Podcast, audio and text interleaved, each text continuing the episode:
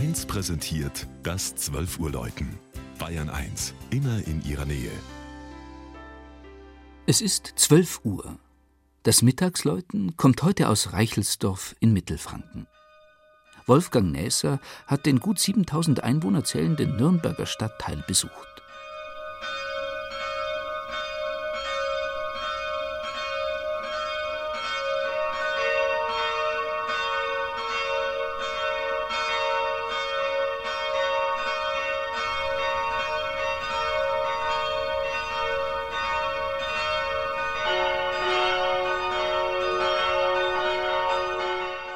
Am südwestlichen Rand der Frankenmetropole zwischen Regnitz und Main-Donau-Kanal liegt Reichelsdorf.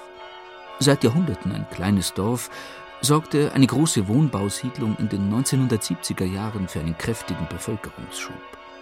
Trotz dieser Verstädterung hat Reichelsdorf viel vom ländlichen Charakter behalten.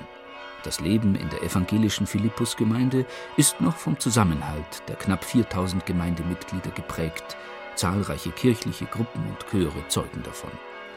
Dabei hatten die evangelischen Reichelsdorfer lange keine eigene Kirche.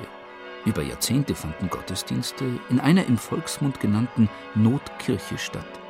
Finanzierungsschwierigkeiten, Inflation und zwei Weltkriege verhinderten einen Kirchenbau. Erst 1958 nahmen Pläne für ein neues Gotteshaus Formen an. Mit großzügigen Spenden vor allem durch den Nürnberger Industriellen Fritz Hintermeier konnte 1965 die Reichelsdorfer Philippuskirche geweiht werden. Wie ein Zelt spannt sich das Dach über das Kirchenschiff, das im Inneren durch seine Schlichtheit beeindruckt. Der Blick ist aufs Wesentliche gerichtet. Der im Mittelpunkt stehende Taufstein, ein einfacher Altartisch und ein kleines Kreuz dahinter symbolisieren Glaube und Verkündigung. Nur durch indirektes Tageslicht beleuchtet wird der zelthafte Charakter verstärkt. Wenige Details sind erst auf den zweiten Blick sichtbar, wie etwa ein angedeuteter Regenbogen im roten Sichtmauerwerk oder die Türknäufe am Eingang. Begrüßt die Gläubigen von außen noch ein sorgenvoll blickendes Gesicht, werden sie beim Hinausgehen freudestrahlend verabschiedet. Eine wahrlich große Besonderheit der Philippuskirche ist nur zu hören.